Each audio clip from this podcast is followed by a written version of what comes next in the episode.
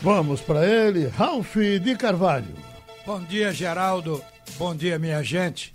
Hoje nós vamos esclarecer uma coisa que não é de grande monta, mas vem gerando desencontro de informações. É com relação a quem vai pagar os testes para testar os jogadores da Covid-19.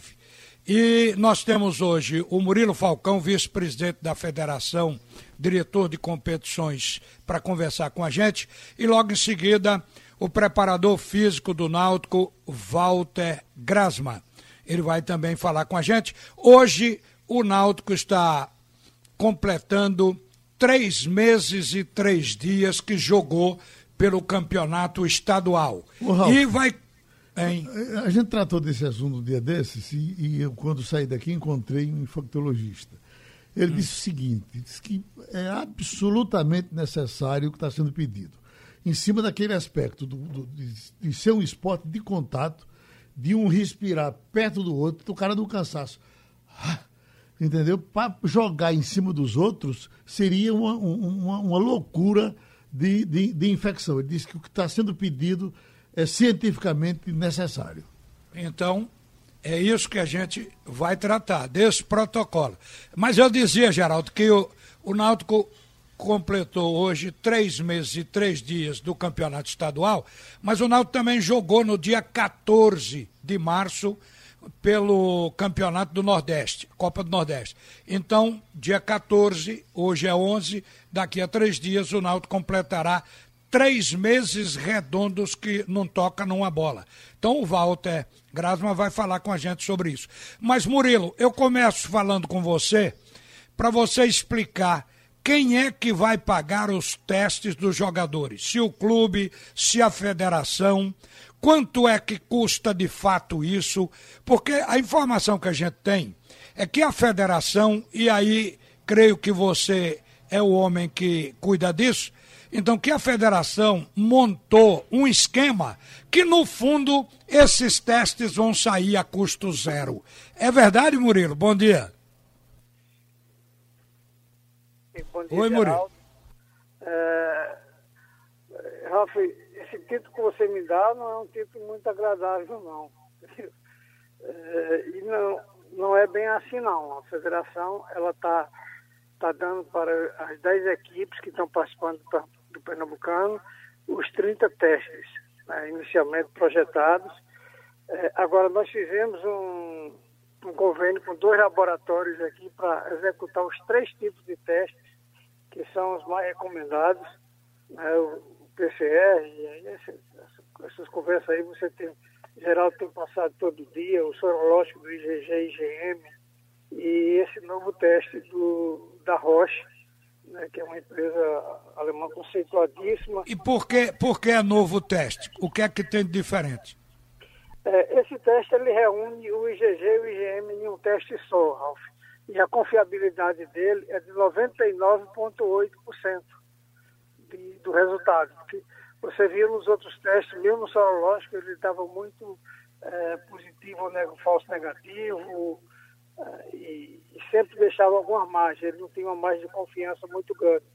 Esse da Rocha, ele veio para testar, é, podemos dizer, 100% é, de que você tem o, o, está imune ou não, não, não teve a, ainda o vírus. Mas como é que vai ser para pagar isso? A federação está doando quantos testes aos clubes e quem vai arcar com isso no final? A federação está doando 30 testes para cada equipe né, participando e dentro do convênio firmado com os laboratórios, é, nós vamos fazer é, o mesmo preço que acertamos para eles. Então, para você ter uma ideia, um, um, um, um teste desse que custa é, aí no, no, no, mercado por 200 reais, nós fizemos um convênio com um valor é, menos da metade disso. 250 reais você está fazendo por 125, é isso? Menos ainda, Ralf. Então, é, é dê o valor aí para a gente escrever e botar aqui no papel. Ralf, nós temos três, é, tipo de teste do convênio. O convênio parte de teste de 80 reais até R$ 190. Cada teste Sim. com um preço diferenciado. Sim. Agora, como é que foi que vocês conversaram com os clubes? A federação vai doar quantos desses testes a cada clube do campeonato? 30 testes. Repetindo aí, e, por exemplo, já recebi relação de clubes do interior, onde eles vão fazer os 30, porque a equipe está reduzida em número de atletas, está reduzida na comissão técnica, e reduzimos 30. Também teve a equipe do interior que vai fazer 40 é, equipes aqui na capital, o esporte está fazendo aproximadamente 100 testes, o Náutico está fazendo 70. Cada um vai estar tá, tá dentro da, do, do, programado para o retorno aí com o mínimo necessário de, de pessoas nessa fase. E a federação está fazendo com o Náutico, o Esporte Santa Cruz e os demais o que a CBF vem fazendo com os clubes, ou seja, paga agora, mas vocês, os clubes, terão que pagar depois. Seria por aí? Não. Nós, nós pagamos os 30 e o clube paga a diferença do, do que está sendo feito. A CBF, Rafael, não vai fazer o aporte de nenhum teste. A CBF fez um aporte de empréstimo financeiro aí para a Série A, para a Série B, né, fez uma doação para a Série C e série, e série D, mas no protocolo da CBF não prevê a realização de nenhum teste custeado pela CBF. Tudo será custeado pelos clubes. Murilo, eu tenho mais perguntas para você, mas deixa eu cumprimentar o preparador físico do Náutico, Walter Grasma, e até agradecê-lo porque ele estava trabalhando, parou justamente para atender a, a Rádio Jornal. E eu queria já cumprimentar o Walter perguntando o seguinte: foi dito pelo Daniel Paulista, técnico do esporte, que três meses jogadores sem atividade física isso representa um problema seríssimo para um futuro em termos de contusões, coisa desse tipo. E o Daniel chegou a dizer, Walter, que tem jogador que perde 4, 5 quilos de musculatura.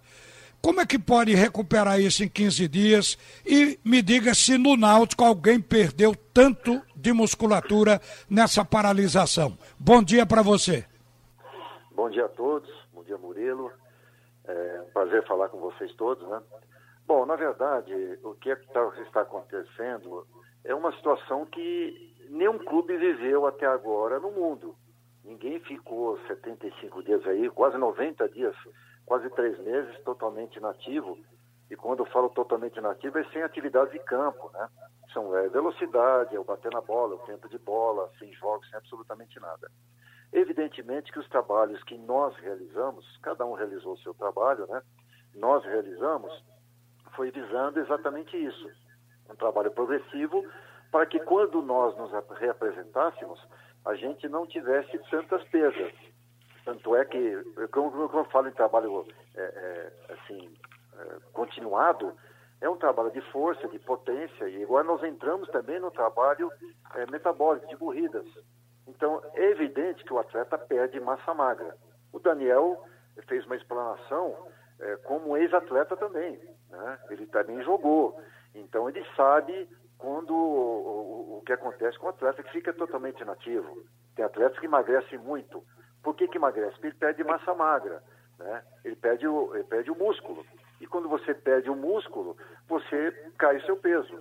Então, isso é um perigo muito grande, para quando você inicia uma atividade muito intensa, o atleta não tem condições de, evidentemente, desenvolver a sua atividade é, em termos de velocidade, de potência, de salto, como vinha fazendo antes.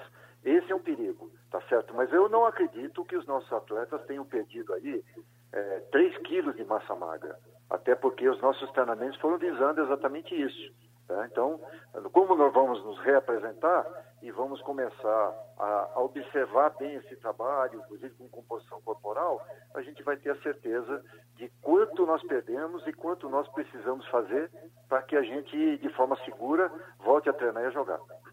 Olha, está com você na linha o Murilo Falcão, que você cumprimentou há pouco, e Murilo faz parte dessa engrenagem que cria os espaços e faz o cronograma de trabalho. A intertemporada está prevista até o final desse mês, mas pode ser maior, já que a federação tem o mês todo de julho para realizar cinco rodadas do campeonato. Então eu volto para você, Walter, e pergunto o seguinte: diante desse quadro, jogadores parados por três meses, o tempo que seria razoável para colocar esses jogadores em condições de começar uma competição?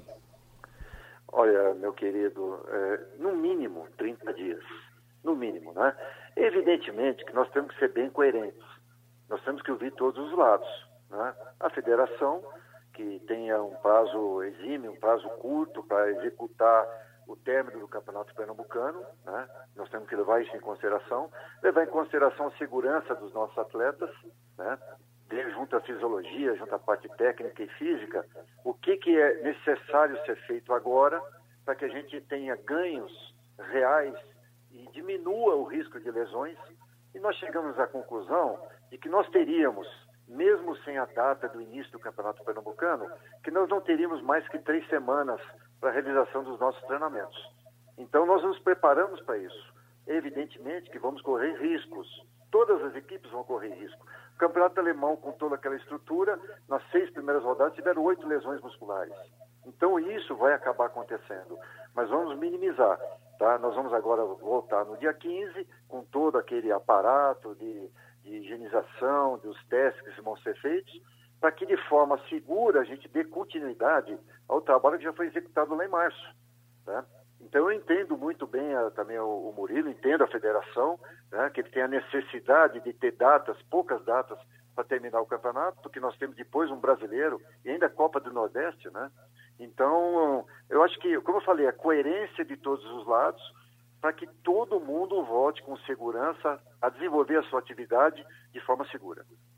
Murilo, já está estabelecido realmente que o período para treinamento é esse até o final do mês? Ou a federação pensa coisa diferente? Como, como bem falou aí o nosso colega, é, o ideal, Ralf, é, é nós esperarmos aí essas semanas do retorno para que os clubes avaliem seus profissionais, que, que vejam aí, e se for o caso de mais uma semana, dez dias, a federação não vai ser intransigente em colocar em risco não somente a saúde física de cada um, mas também o, o, o preparo e, e, e, vendo a possibilidade aí da continuidade das competições. É, graças a Deus, esse ano no Pernambucano não tivemos lesão é, por nenhum é, jogo com prazo é, reduzido. Né? As lesões que, que mais teve foi o Náutico, mas não foram lesões é, para, em função de, é, do estresse do, do jogo em si. Né? E vamos continuar dessa forma, sempre aberto ao diálogo e tentando, da melhor forma, junto com, com os clubes, é, encontrarmos uma data para iniciarmos e concluirmos o campeonato aí, possivelmente no mês de julho. Ô Murilo, a federação já fez algum contato com a Liga do Nordeste para entrosar datas com a Copa do Nordeste ou até agora só tem previsão para o campeonato estadual? Inicialmente, a, a própria CBF, por determinação, ela só começou a tratar do campeonato, dos campeonatos estaduais do termo. Eu acho, principalmente na, aqui no Nordeste, se, se nós concluirmos aí até o dia 20, 20 e pouco de julho, é, e, e, vendo como está a situação ainda lá no, no sul e no sudeste, há uma ampla possibilidade da, da, do término do, da Copa do Nordeste aqui, talvez em, em séries reduzidas, em, em dois ou três lugares, né, Pernambuco, Paraíba, Rio Grande do Norte, Alagoas, aí você consegue conseguiria fazer. Tá certo. Deixa eu liberar o Walter, ainda fico com você para uma pergunta, mas você falou que o Náutico é, não teve muitos problemas porque não jogou em partidas com tempo reduzido, mas o Náutico ainda tem no departamento médico Camutanga, Álvaro, Matheus Carvalho, é, Ronaldo Alves e Rafael Dumas, jogadores absolutamente importantes que por contusão, por várias razões, não estão podendo entrar em campo agora. Mas, Walter, para a gente terminar, vocês estão preparando tudo hoje para começar com o protocolo da Covid amanhã. Como é isso? Exatamente. Nós, hoje nós terminamos aquela fase de trabalho online com os atletas, né? Já fizemos um trabalho agora pela manhã, 10 horas, um trabalho metabólico. A partir da manhã, cedo, todo esse aparato é, de, da detestagem com os atletas vai ser iniciada, né? E vamos esperar o resultado dos testes para que na segunda-feira a gente comece a trabalhar em grupos com os atletas, né? Já está tudo bem definido, os grupos foram definidos, serão quatro grupos em horários diferenciados, né? Dois grupos pela manhã, dois grupos à tarde, uma diferença aí de 40 minutos entre um grupo e outro. Um grupo não vai ter contato com outro grupo, né? E é uma média de uma hora e meia, uma hora e quarenta e cinco de trabalho para cada grupo. Isso já está bem estipulado, bem determinado, é só colocar em prática, né? O Náutico tomou todas as, as iniciativas possíveis com relação à segurança de cada um, né? É, obedecendo aí as orientações da Secretaria Municipal e Estadual de Saúde, né? E vamos iniciar. Né? Eu acho que todo mundo, como a gente não tem certeza do que vai acontecer, vamos iniciar e que Deus continue nos abençoando bastante. Walter, obrigado por atender a Rádio Jornal e um bom dia para você, viu? Obrigado, um grande abraço, um abração para o Murilo também. Obrigado. Murilo, só quero saber de você agora, para a gente encerrar, como ficaram ou como está a situação do decisão do Petrolino do Vitória, que diziam não ter jogadores para voltar ao campeonato. Alguma novidade? Ralf, é, felizmente nós ainda estamos para concluir a nona rodada e é justamente onde o regulamento prevê a inscrição de novos atletas. Então, essas equipes elas podem é, formar uma, uma, uma, nova, uma nova relação de, com os atletas, né? É, mesmo aí atletas de categoria de base, o Petrolina já demonstrou isso, que tem interesse de participar do Sub-20, foi muito bem na Copa São Paulo desse ano e vai usar muito atletas dessa, dessa, dessa categoria. Acredito que o Vitória e o Decisão também usarão muitos jogadores da, da região e daqui da base. Né? E todos esses, esses atletas que serão inscritos não terá custo para os clubes, nem por parte da federação e nem por tá parte bem. da CBF. Isso é também uma, uma ajuda aí já, mas vejo os clubes já começando a se movimentar para retornar aí nessa próxima semana, Ralf. Murilo, obrigado a você também por estar aqui com a gente na Rádio Jornal. Um bom dia para você. Bom dia, Geraldo. Bom dia para todos e saúde. Olha, eu quero só lembrar no final do bate-rebate que sábado às 18 horas, a TV Jornal e a Rádio Jornal vão mostrar aquele jogo da decisão da Copa do Nordeste de 2014 entre Esporte e Ceará, quando o esporte conquistou o seu terceiro título da Copa do Nordeste. Na TV, vocês vão ter a transmissão de Haroldo Costa e os comentários do Carlyle Paz Barreto. Na rádio, Alexandre narra e eu comento às 18 horas do sábado. Ripa na chulipa, Geraldo!